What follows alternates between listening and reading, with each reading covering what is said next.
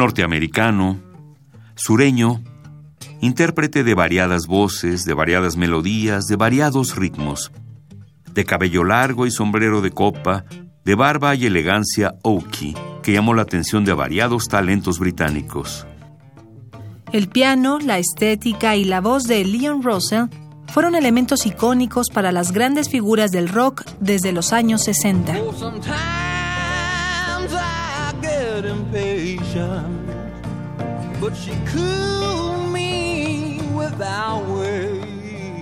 Claude Russell Bridges nació en Lawton, Oklahoma, en la primavera de 1942. Tuvo la suerte de recibir una educación musical formal y el suficiente criterio para transformar su estilo de vida al conformar una banda juvenil. Los Starlighters fueron una plataforma para que el músico decidiera mudarse a Los Ángeles, donde se integró a una comunidad que servía a los estudios musicales del área. Eran los años 60 y la producción musical se encontraba en su apogeo.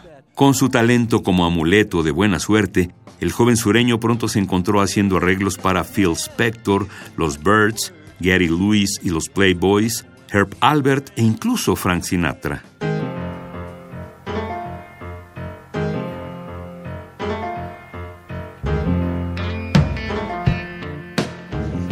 Con solo 25 años consiguió fundar su propio estudio, con el que intentó vender sus propias canciones.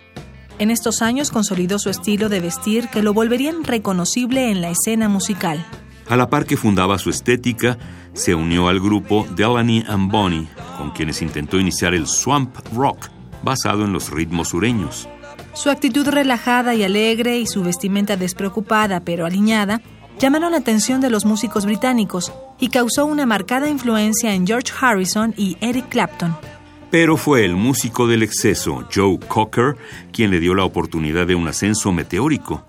En 1970, Cocker tenía palabradas una serie de presentaciones en Estados Unidos, pero no tenía banda. La confianza que puso en Russell para resolver este problema se vio recompensada con uno de los mayores eventos musicales de principios de los 70 la gira Mad Dogs and Englishmen, de la cual existe un LP y una película.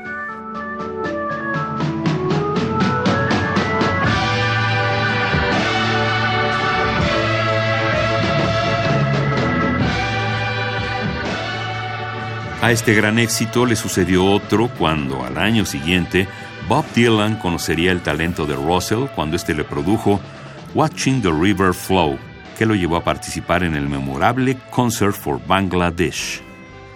Antes de cumplir 30 años, Russell ya grababa bajo su propio nombre en Shelter Records, de la cual también era accionista. Su volátil creatividad se mezclaba con cada aspecto de su vida cuando contrajo matrimonio con la cantante Mary McCreary, lo celebraron con la edición de un disco de duetos llamado The Wedding Album. Cuando volvió a Oklahoma, comenzó a grabar música country bajo el alter ego de Hank Wilson. Esta segunda personalidad consiguió un disco con la banda Newgrass Revival y con el icónico Willie Nelson. Aún después de alejarse de los grandes públicos, sus composiciones seguían dejándole ingresos suficientes para vivir dedicándose solo al arte. Y aún en fechas recientes, despertaba la admiración de la escena británica. En 2010, Elton John declaró que siempre había admirado el talento de Russell al piano, por lo que en ese año grabaron en conjunto The Union.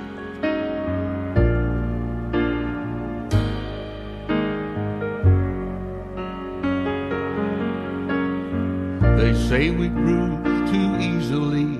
I don't know if that's the way for me. I've seen them come, I've seen them go. I've seen everyone I know. Tras sufrir un infarto en julio de 2016, el músico decidió retirarse para vivir tranquilamente en su casa de Nashville, Tennessee. Ahí, mientras dormía, murió el pasado 12 de noviembre de 2016 a la edad de 74 años.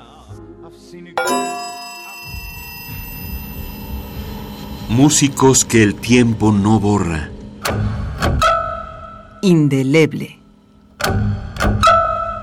Indeleble.